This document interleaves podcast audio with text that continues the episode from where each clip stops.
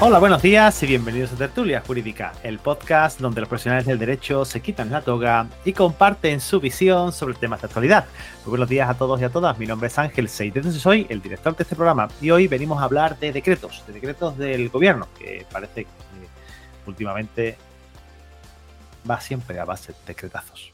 Así que vamos a hablar un poquito sobre ello, vamos a debatir eh, a ver qué os parece. Y para ello, pues bueno, pues me he traído a tres amigos, dos amigas y un amigo, Vicente Hernández de Alba, Irina Ciobanu y Lucía Galvez. Chicas, chico, muy buenos días. Buenos días. Hola, hola. Esto me recuerda a mí al, a uno de los primeros, cuando en la época en la que, es que además este fenómeno mm, siempre se ha, se ha visto, pero si mal no recuerdo, de mi, en mi juventud, ¿no? Del, joven, por lo joven que soy, eh, llevo viendo los decretos desde que desapareció el bipartidismo, porque parece que es una vía más rápida de, aprobar las cosas.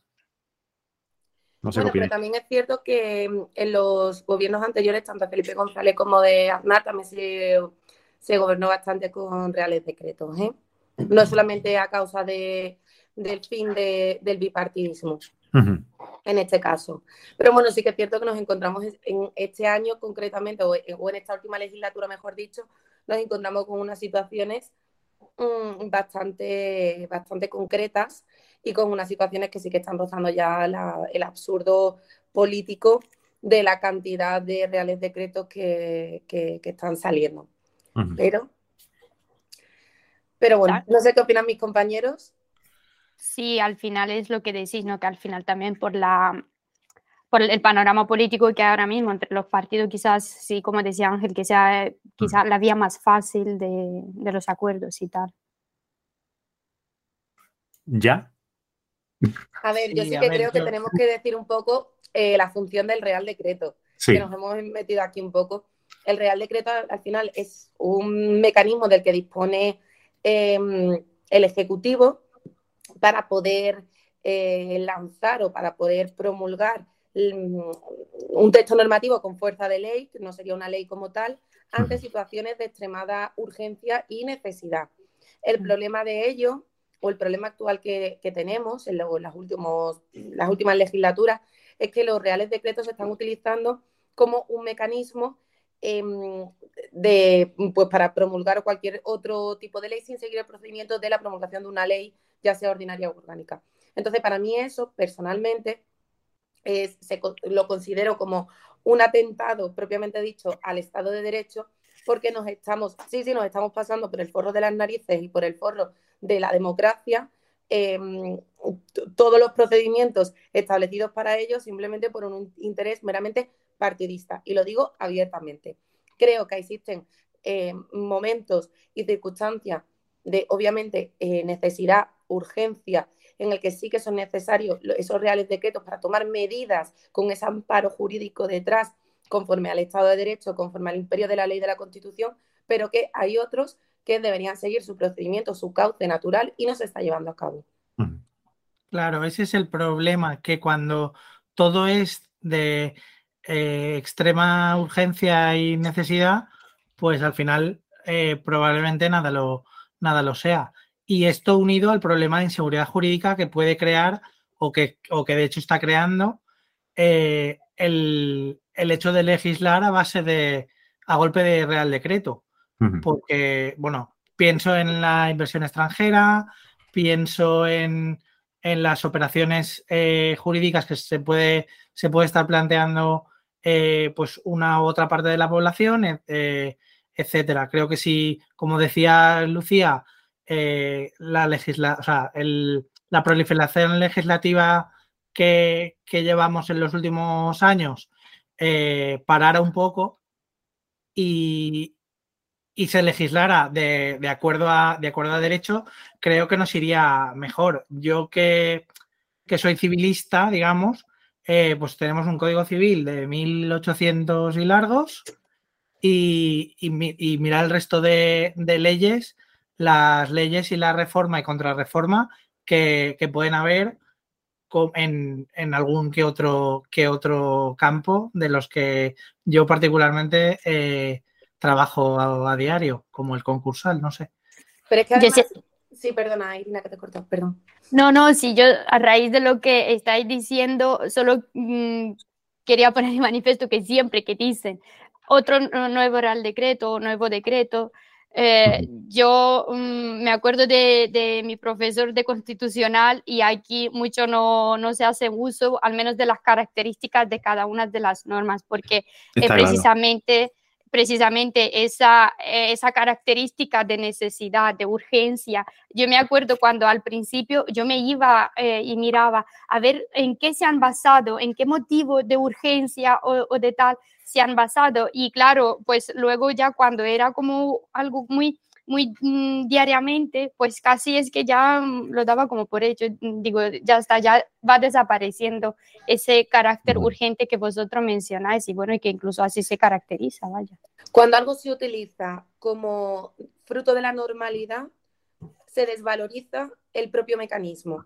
Y ese es el problema que hay. Cuando a mí alguien me dice, bueno, ¿qué es realmente lo urgente y, la necesidad? Pues lo hemos visto en los últimos años. El, volcán de La Palma, eso es una situación totalmente excepcional y de urgencia que necesita una actuación rápida del Ejecutivo y obviamente de los poderes públicos para esa actuación.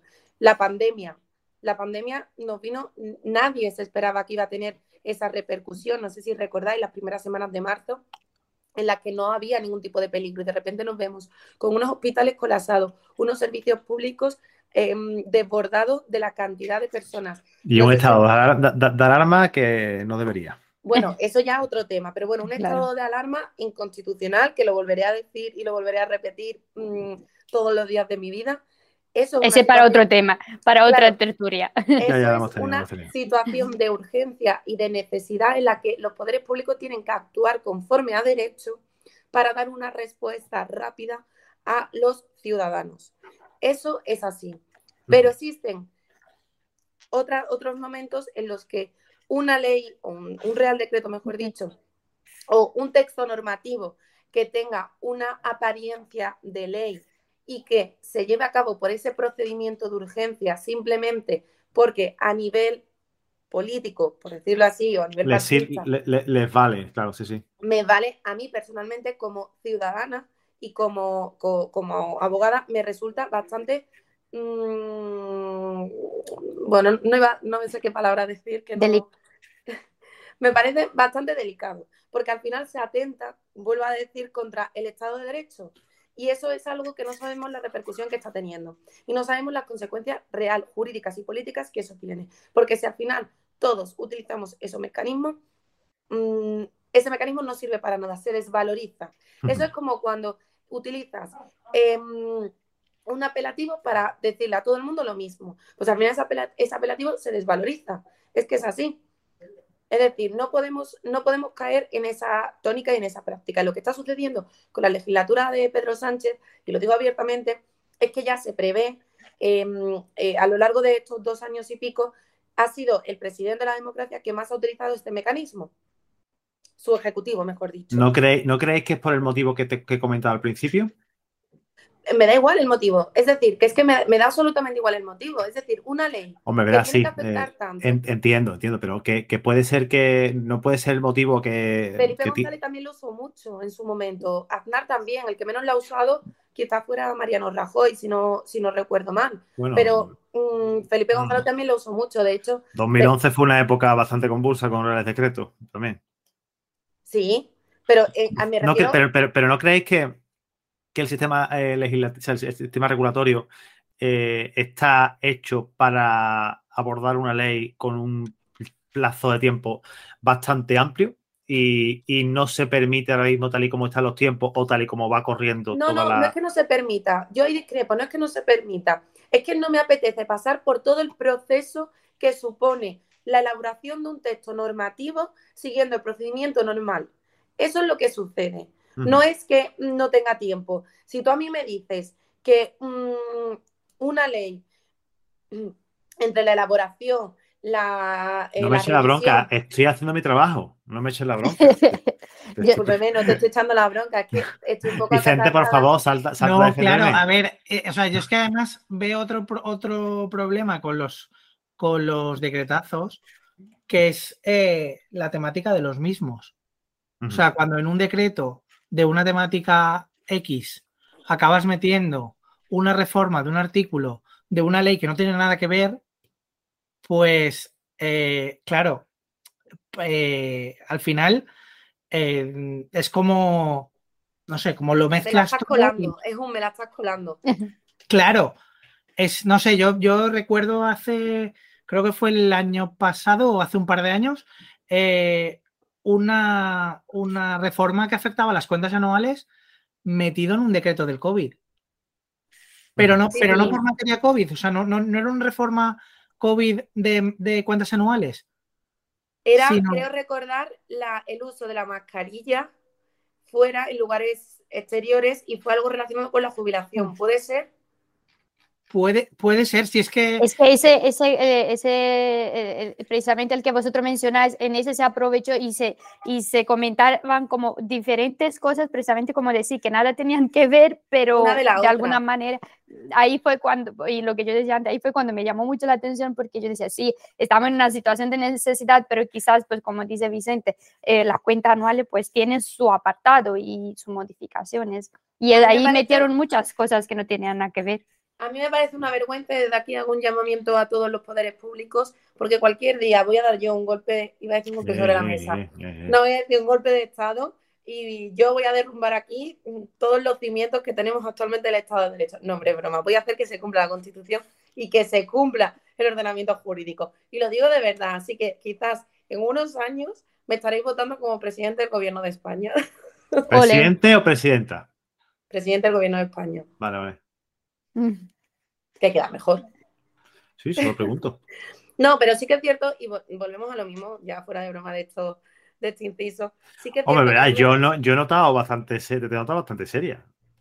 Sí, sí, claro, no, sí, yo lo digo totalmente serio, me refiero a que, dejando a un lado eh, mi aportación política en este momento y mi propaganda, mi propaganda política para unas futuras elecciones en las que yo me presente para conseguir el poder, dejando eso de lado, que no es el tema ahora a tratar, sí que mm, hablando de, de la cuestión, efectivamente, como estáis comentando, el hecho de utilizar eso también es un arma, volvemos a lo mismo, política. ¿Por qué? Porque cuando eh, se votó en contra de ciertas cosas, decían, es que la oposición no quiere que se revaloricen las pensiones. Creo que recordar que era algo así. No, mire, discúlpeme, es que me están metiendo gato por liebre, es que me estoy cansando ya de, esta situación.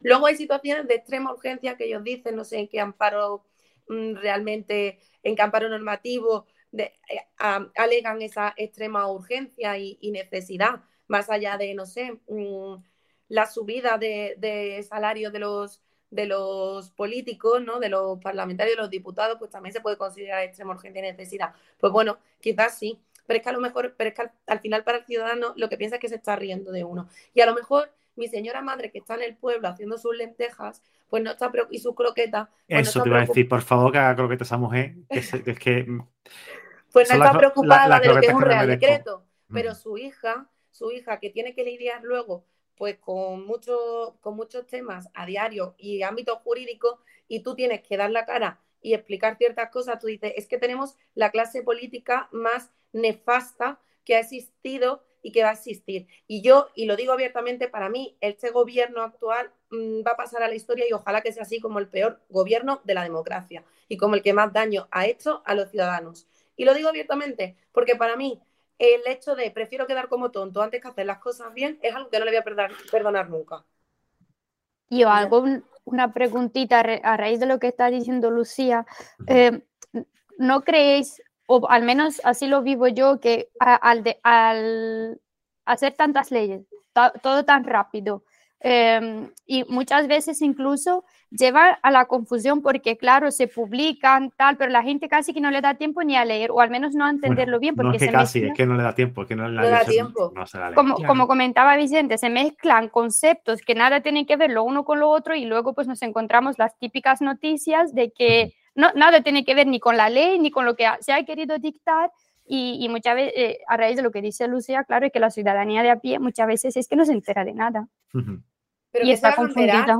Pero si no me entero ni yo, si no me entero ni yo, si tenemos una clase política que no tiene conocimientos jurídicos, que comete una serie de aberraciones con respecto, ya no te estoy hablando de eh, mm, de la. Pero esa clase, pero esa clase política eh, no tiene por qué ser jurista. Me pero igual, tiene, es que tiene ah. un gabinete jurídico brutal. es que yo ya no tengo hablar del gobierno central. Te voy a hablar, te voy a hablar, y te lo digo abiertamente, yo vivo en Madrid y yo he conocido pues, muchas ordenanzas municipales con respecto del Ayuntamiento de Madrid. El gabinete jurídico que tiene que tener ese ayuntamiento, para mí, para mí deja mucho que desear, porque cuando tú, cuando ves redacciones, algunas ordenanzas o ves ciertas cosas, tú dices, mira, de verdad. O sea, yo, yo os voy a contar una anécdota que me pasó con un alumno que me dijo, oye, Lucía, eh, tengo un cliente que, le han puesto una multa, le han sancionado por eh, hacer pipí en la calle, ¿vale? Y se amparaban en un artículo.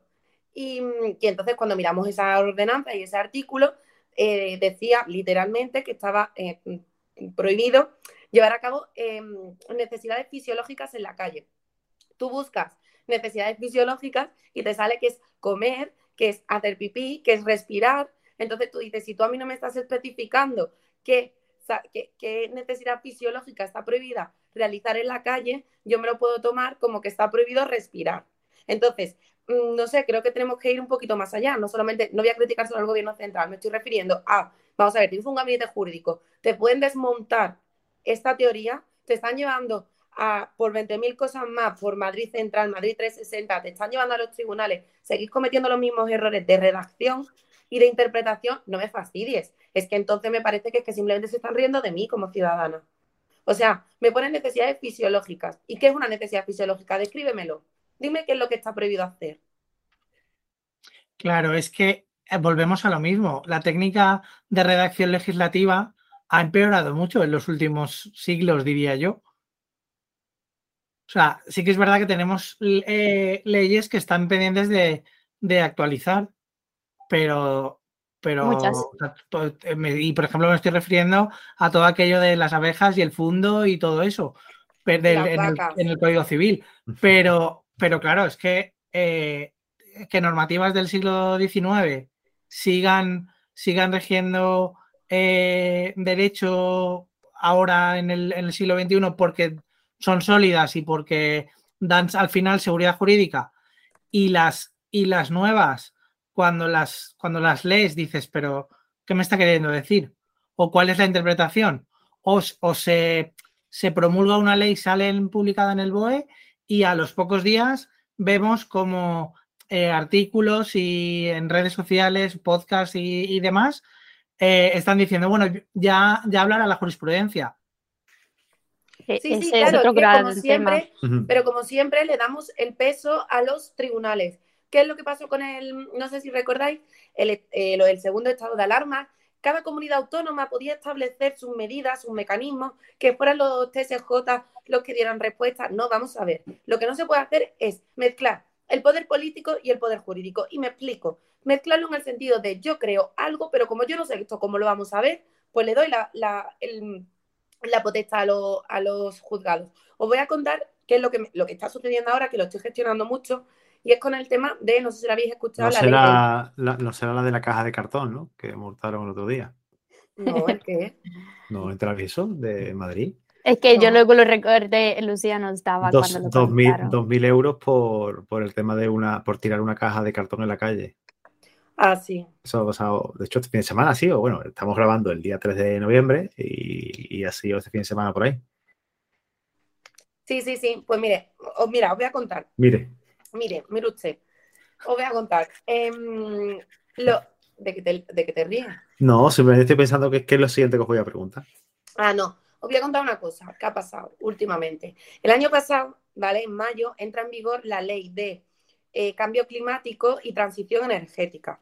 ¿vale? En esta ley, es verdad que es una ley muy ambiciosa, a mí me parece muy bonita, muy bien redactada, muy todo, ¿vale? Pero que se le da a los poderes públicos, es decir, a los entes, tanto al gobierno central como a los entes, a, las comunidades autónomas y a los ayuntamientos la potestad de tomar ciertas medidas. Una de ellas, por ejemplo, es la zona de bajas emisiones que, va, que entra en vigor ahora en el 2023. Esa, entre otras cosas. Porque hay algunas que de verdad que telita marinera, pero yo no voy a entrar en eso. La cuestión es que en esa ley no te dice cómo se van a llevar a cabo esas medidas. Te dice, oye tú, Écija, por ejemplo, mi pueblo, Écija, que tienes que hacer esto. Y Écija llega y dice, ¿y yo esto cómo lo hago? y te dice, pues búscate la vida. Es decir, Écija, que te puedo asegurar que es un, y lo digo abiertamente, que es un ayuntamiento bastante mm, de dudosa legalidad, dejémoslo ahí, de hecho ha sido condenado en alguna ocasión por temas de igualdad hace pocos meses. Es decir, un ayuntamiento de unos cuarenta y tantos mil habitantes en un pueblo de Sevilla, un pueblo de Sevilla, a mí me parece bastante preocupante, y lo digo de verdad, que le dejen esa potestad, porque el poder político, eh, en lo que es el Parlamento, del que, que, hemos votado todos los ciudadanos, no ha sido capaz de llevar a cabo esta, esta eh, de llevar a cabo las medidas necesarias para la implantación de, de, la ley como tal. ¿Qué es lo que pasa? Que para eso estamos los abogados, ¿vale? Y, por ejemplo, que nos dedicamos al derecho administrativo, por supuestísimo, para decir, no, mira, eh, si tú eres un incompetente y no sabes hacerlo, no es mi problema. Y esto va a ser muy fácil impugnable en los tribunales. Es que es así, es que se está viendo y se va a ver como a partir del 2023 vamos a llevar ayuntamientos a los tribunales, y espero llevar a muchos, lo digo de verdad, precisamente por una mala gestión, porque si a mí el poder político, porque si a mí eh, la redacción de esa ley me dicen que tengo que hacer algo, pero no me dan ni los mecanismos ni las pautas para llevarlas a cabo, yo, alcalde de Écija, que, bueno, no, no voy a entrar en calificativos, pero bueno, yo, alcalde de Écija, no voy a saber hacerlo, y como no voy a saber hacerlo, va a llegar Lucía que, mm, y te va a dar caña, y te va a decir, tú eres tonto y medio. Y ya está, y eso es lo que va a pasar. ¿Y qué es lo que pasa? Que al final es un trabajo extra para los tribunales, que como ya no están saturados, pues aquí tenemos que seguir saturándolos más, porque todo por tener una clase, un, poder legislativo que no es capaz de redactar y de ver, vamos a ver, tenemos este problema, hay que dar esta solución y este mecanismo no se hace, pues como no se hace, eso es lo que va a suceder. Y ya me callo, de verdad. Lucía, todo eso va unido a que muchas veces el que está legislando no ha bajado al barro. No sabe que va a bajar al barro, que no ha bajado ni al bar. ¿Qué te claro. diciendo que está puesto 80 céntimos? Eh, eh, en el Congreso. ¿Qué? En el Congreso. Ah, en el Congreso. Es, eso es verdad que muchas veces se, dictan ya normas con tanta rapidez y, muchas veces la interpretación que se hace y es que puede enfrentar una ley con, o sea, una ley con otra ley. No es que pueda, es que es lo que sucede. Es que es, lo que está haciendo. Mirad lo que ha pasado con el tema de los 27 grados del aire acondicionado entre otros. Que, luego, si, es que, si es que sale mejor abrir la ventana. Que luego. Bueno, en Sevilla no, hijo. En Ecija te puedo asegurar que no, ¿eh? Claro, que luego no son 27, son 25 por la ley de seguridad del trabajo o, eso de hace, de hace un montón de años. Entonces, al final, eh, si todo redunda en lo mismo, si, si juristas, o sea, si buenos juristas, yo creo que aquí en, en este país hay. Lo que pasa es que, claro, cuando tú pones a. El es que los buenos juristas no se quieren meter, no quieren eh, mm, estar al lado de la clase política. Claro, el tema está. Tiene demasiado trabajo como para preocuparse por meterse ahí. Mira, no, tanto trabajo no, es que de verdad, es que, me parece una No, vamos a ver, te, estoy diciendo que un buen, un buen profesional tiene mucho trabajo como para meter, y bien pagado, como para meterse en política y estar ahí, y, estar ahí echando un capote eh, en esto, ¿no? Es que ese también es un problema. Que me llamen a mí. Vamos a ver, aquí a los partidos políticos. Yo estoy dispuesta a formar parte de vuestro gabinete jurídico eh, para eh, una eh, relación. si consigue un puesto de trabajo, quiero el 20%.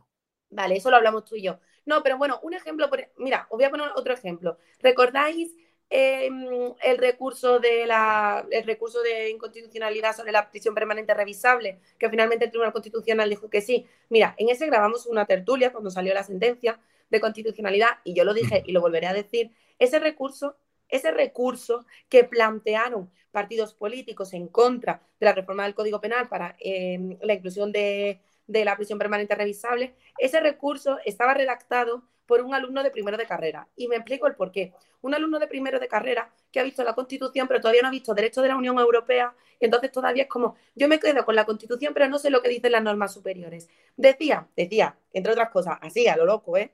decía el recurso que la prisión permanente revisable iba contra la eh, libertad individual. A ver, señores, vivimos en un estado que yo creo que está socialmente, punitivamente también muy aceptado, que en el caso de la comisión de un delito que llevar aparejada una, una pena de prisión va a ir, eh, va a ir por consiguiente una eh, pérdida de la, de la libertad, ¿no? Es decir, creo que eso ya lo hemos superado. Es decir, ya vamos a valorar la cuantía de esa pérdida de la libertad de cuántos años vas a estar en prisión, pero no me alegues que se pierde la libertad cuando es algo que eh, en, nuestra, en nuestro ordenamiento jurídico ya se contempla.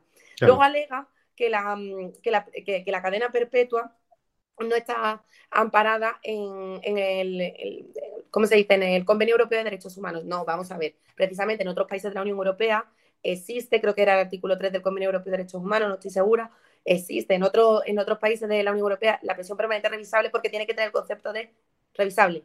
Es decir, no me fastidies, me estás haciendo una, eh, un recurso que se supone que tiene que haber juristas preparados detrás, en el que parece que lo está haciendo un alumno de primero de carrera, que es que es muy fácil que declaren la, la constitucionalidad si tú lo que me alegas es el derecho a la libertad, cuando es algo que está más que superado y que es que se, no está permitido la cadena perpetua. No, perdona, que no es la cadena perpetua, es que está el concepto de revisable. Otra cosa es luego yo lo que opine sobre la prisión permanente revisable, si estoy a favor o no. Pero es que ese recurso a mí me dio la risa. Y como me da la risa, mm, luego el problema es que es lo que nos encontramos en el día, en el día a día.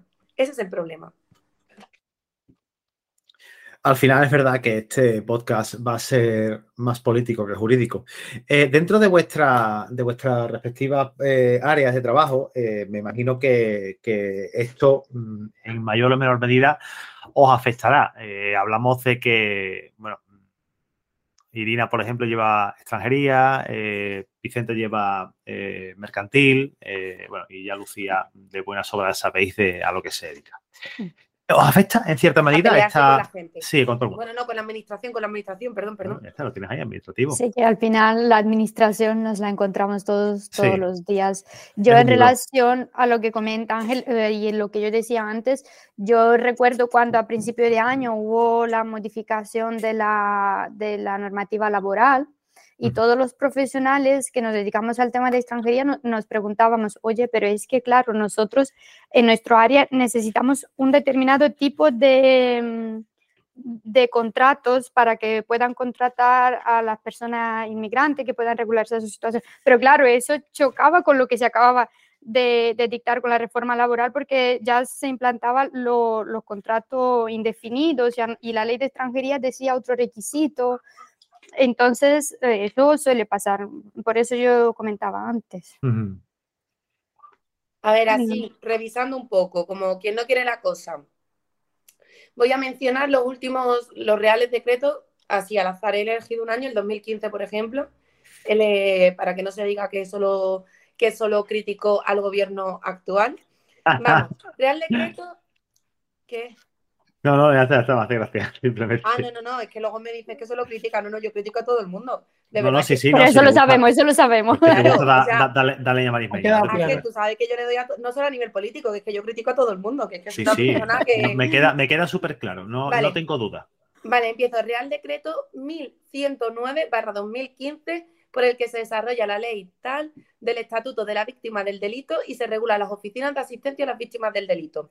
Real Decreto 1148-2015 por el que se regula la realización de pericias a solicitud de particulares por los institutos de medicina legal y ciencias forenses en las reclamaciones extrajudiciales por hechos relativos a la circulación de vehículos a motor. ¿Me puede explicar alguien qué extrema necesidad y urgencia tiene esto? No, es que ya me toca las narices. 1 de diciembre de 2015, Real Decreto 1065-2015 sobre comunicaciones electrónicas en la Administración de Justicia en el ámbito territorial del Ministerio de Justicia por el que se regula el sistema LexNet. Se regula el sistema LexNet que funciona fatal, ya lo aviso.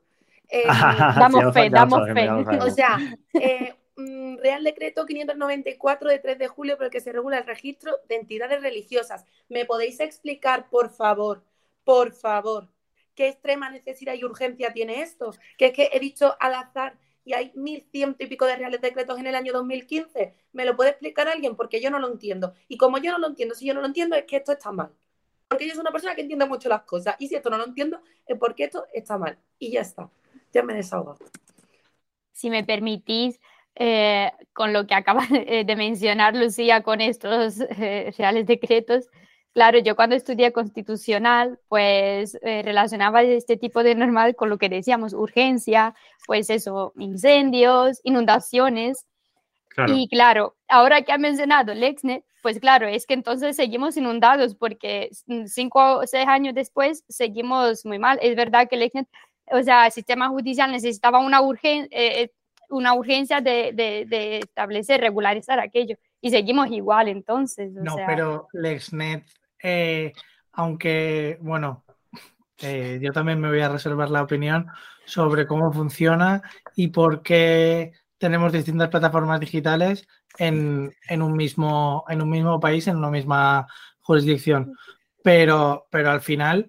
Pero ¿por qué eh, reserváis esas cosas? es que, ¿Eh? Eso digo yo, que, esas, cosas hay que, esas cosas hay que hablarlas. Es que no, no, no, tenéis No, pero claro, es que, es que el Exnet funciona mal. O sea, no hay semana que no se caiga o... y, ¿no es, ¿Y por qué en, en Cataluña tenemos o tienen un, un sistema en, Valencia, en Madrid, en, hay otro. Si te vas a País Vasco, la plataforma es otra. Eh, esta, esta, mañana recibía una comunicación del, Colegio de Abogados de aquí de Valencia diciendo que se implanta el expediente digital y claro, eh, me ha entrado la risa. Y no, se implanta la Audiencia Nacional. Yo, yo lo que quisiera es tener el expediente digital en, implantado de verdad en todos los procedimientos y, dejar de, tener que ir a, fotocopiar eh, autos y, demás. O sea, que, te den unas, que te den unas claves como, como letrado una vez estás personado y entras, entras al, al procedimiento con todo ordenado, todo digitalizado, todo. Y, eso todavía, en mi opinión, todavía está muy lejos. Yo me acuerdo cuando se implantó el XNET, eh, se hablaba, ¿no? De, no, esto va a aligerar mucho, tal. Y bueno, te lo comento de cerca, me quedo el grado social, ¿no? Y, claro, él decía, no, esto funcionando bien al principio, lógico, tiene que funcionar así y tal. Claro, en ese momento presentaba la, demanda y, detrás de la demanda tenías que ir al decanato con cuatro copias y presentar las cuatro, las cuatro copias. Bueno, las cuatro copias si hubiera, eh, dos partes, si hubiera seis partes en el asunto, tenías que enviar media caja de folio. A día de hoy hay juzgados que solo te admiten la copia en papel. ¿Y, el fax? ¿Y lo del fax? Y lo del fax. ¿Y lo del fax? Claro, lo de la copia en papel se sigue haciendo. Sí, pero a, ver, a, lo, que, voy, que hace que, que el fue en 2011 o por ahí, si no recuerdo mal, tantos años ya, hostia, me dice que, bueno, pero esto es otro tema de conversación totalmente diferente. Yo creo que más o menos hemos, hemos llegado todos a un acuerdo que se legisla mal. Lucía. Se legisla mal. Se legisla muy mal y es que estoy viendo... Em, se, decretea muy bien, pero se legisla mal. No, no, es que encima son malos, es que encima son malos. De verdad, no, no entremos en eso. El análisis concluye, espérate, que estoy leyendo una noticia de prensa que el conjunto de las páginas publicadas por los boletinos oficiales de ámbito estatal y autonómico alcanzan en el 2021, venga, la cifra de, ¿qué cifra decís? Mm. Precio justo. Por debajo de 600. Yo creo que más. Yo diría que más, por encima. Vicente. Más, más. Un millón ochenta y ocho mil doscientos cuarenta y nueve páginas en el BOE. Que me ah, del, ah, del BOE. Ah, sí. que te referías. Vale, vale, vale. Un millón de páginas de BOE. Eh, me estáis vacilando. Claro, es lo que yo te decía, eh, que, que, al final se, se, legisla tanto que tú por la mañana, por mucho que quieras estar al día, no puedes, porque es mm, imposible es la cifra más alta de 1978. O sea, me parece una vergüenza y un atentado contra nuestra democracia y nuestro Estado de Derecho y contra lo que es la mm, el, contra los poderes públicos, sinceramente, y lo digo, y lo digo abiertamente, y ya está. Apoyamos a Lucía. Sí, y también contra el medio ambiente porque son muchos papeles. Bueno, no, pero ya, pero ya no se imprimen. Esto, esto pero, no sé, pero escúchame, no se imprime, tú no lo imprimes. A los vete al juzgado. No, claro que esa es la otra, o sea, esa es la otra. Tú presentas eh, los, los, documentos por Lesnet, demanda, contestación. Y los imprimen cuatro veces. Y luego los imprimen. Claro. Y luego todavía los folian a mano. Sí. Bueno, pero eso son, son, cosas de, las que un día hablaremos de, foliar eh, mm, folio, de esos. De, que por cierto tenemos pendiente, tenemos pendiente también comentar el de mm, el nuevo decreto también sobre mm, las la de esto de la agilización de la justicia lo hablaremos en otro en otra ocasión y todo el que quiera o toda la que quiera participar. Que he recuperado yo la voz para poder darlo todo. Sí, porque además eh, venimos ahora mismo del Congreso de, Abogacía Joven que tuvimos en Madrid y Lucía trabajó mucho en ese congreso, habló muchísimo Lo di todo, lo di todo. Lo di todo, lo di todo. El retiro, el retiro está, está muy retirado. En el eh, retiro estamos muy retirados de todo. Pero bueno, lo pasamos todos muy bien y, ya está. Vamos a, vamos, a, vamos a lo que vamos. Cerramos y nos escuchamos la semana que viene o no. Lo veremos. Familia, de verdad, muchísimas gracias por el ratito, ¿vale? Muchas gracias. Un besito. compañía. Y a ti que nos estás escuchando, darte las gracias por escuchar este episodio y por tus valoraciones que nos haces en todas las plataformas. Si te quieres dejar, no sé, si quieres dejar una valoración, pues no la dejas. Si no la quieres dejar, pues no la dejes. Ya está. Compártelo con tus amigos, con tus enemigos, con quien. Mira, si odias a alguien, de verdad, si tienes algún cliente peñazo de estos que dices tú, yo no puedo con este cliente, envía el podcast y no digas nada. O sea, envíaselo. Tú, pum, enviar, fuera, adiós, fin. ¿Vale? Venga, anda, hasta luego. Chao.